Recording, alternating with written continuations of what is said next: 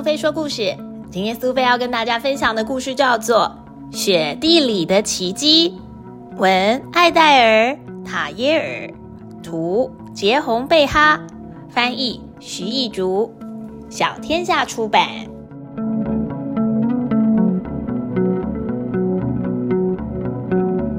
这只母北极熊看着远方，好像它已经抵达那里了。他知道自己必须离开这个地方，可是看看他的怀抱里有两个小家伙，那是谁呀？小小的小宝贝北极熊紧紧的抱住他，让他一步也不敢走。这个北极熊妈妈，她必须继续往前，因为她已经很多天没有吃东西，再也挤不出一滴乳汁了。冬天，冰原上空空荡荡的。再来看看这个小女孩，她叫做沙司机。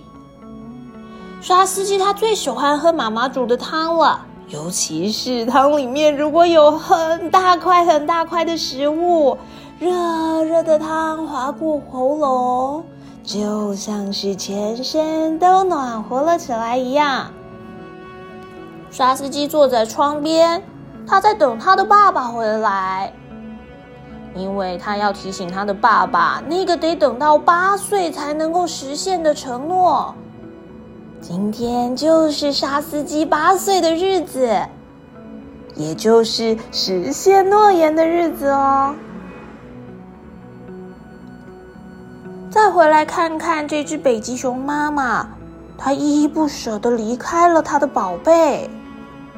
迈开沉重的步伐，大步的往前走。北极熊妈妈，她想要找找看，这一大片的冰原里面是不是有海豹的踪影。她虽然非常非常的饿，可是她知道自己必须再往前走。爸爸终于回来了！喂，宝贝，生日快乐！爸爸，今天是我可以自己去钓鱼的日子，对吗？我已经八岁了。你说八岁就可以自己去钓鱼？好吧，不过你要记得，最远就只能到最后一间小房屋，这样子爸爸才能看得到你。沙司机已经期待很久了。原来八岁可以做的事情就是自己去钓鱼啊！在钓鱼之前有很多要准备的。他仔细的穿好衣服，他答应一定会小心。他亲了他的爸爸妈妈，兴冲冲的出门了。再来看看北极熊妈妈这里，哦，他抓到了一条鱼，又快又准，一口吞下了。不过，这小小的鱼恐怕是填不饱北极熊的肚子。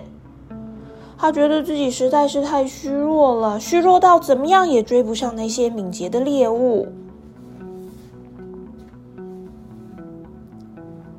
沙司机他已经穿好衣服了，他快步的往前走，想要向爸爸展示自己有多厉害。他知道要怎么样才能比鱼更聪明，就像爸爸说的那样。他穿过雪棘，他用脚轻轻的敲着结冰的地面，他用他的小耳朵贴在冰上，听听看是不是有流水的声音。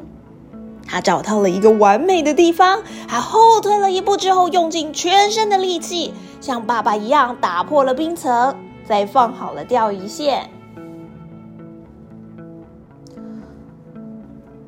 北极熊妈妈好累好累，可是它不能空着肚子回去。这个时候，刮起了一阵阵的强风，北极熊妈妈实在走不动了。这头的沙司机水桶里面倒是满载而归的，装了满满的鱼。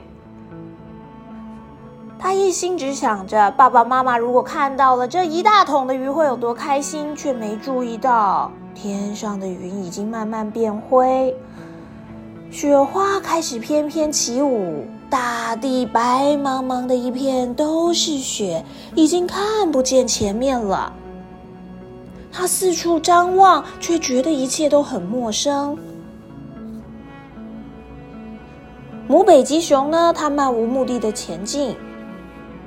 沙司机呢？他的心跳加速，他必须赶快找到回家的路，因为又是狂风又是大雪，他却全身僵硬，一动也不能动，完全没有力气了。糟糕了！北极熊妈妈居然走向了沙司机。沙司机大声的叫喊。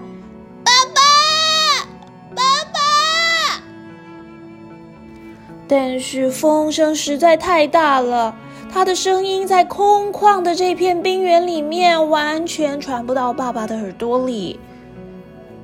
刷司机再也睁不开眼睛了，脚没有力气，眼睛也睁不开了。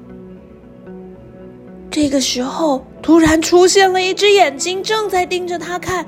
这不就是刚刚的北极熊妈妈吗？糟糕了，肚子饿得要命的北极熊妈妈，该不会把沙司机当成了食物，把动弹不得的沙司机给吃进肚子里吧？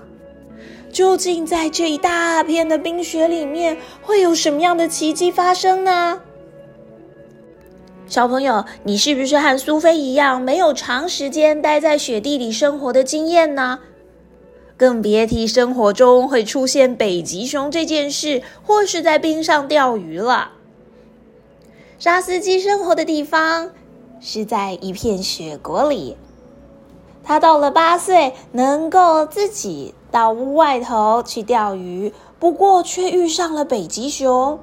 到底接下来会发生什么样的事情呢？到底雪地里面是不是真的会有奇迹呢？北极熊妈妈大老远的要找食物，才能够填饱自己的肚子，也才能够有乳汁喂它的两个北极熊宝宝。究竟在这一片白茫茫的大雪里，雪地里的奇迹会是什么呢？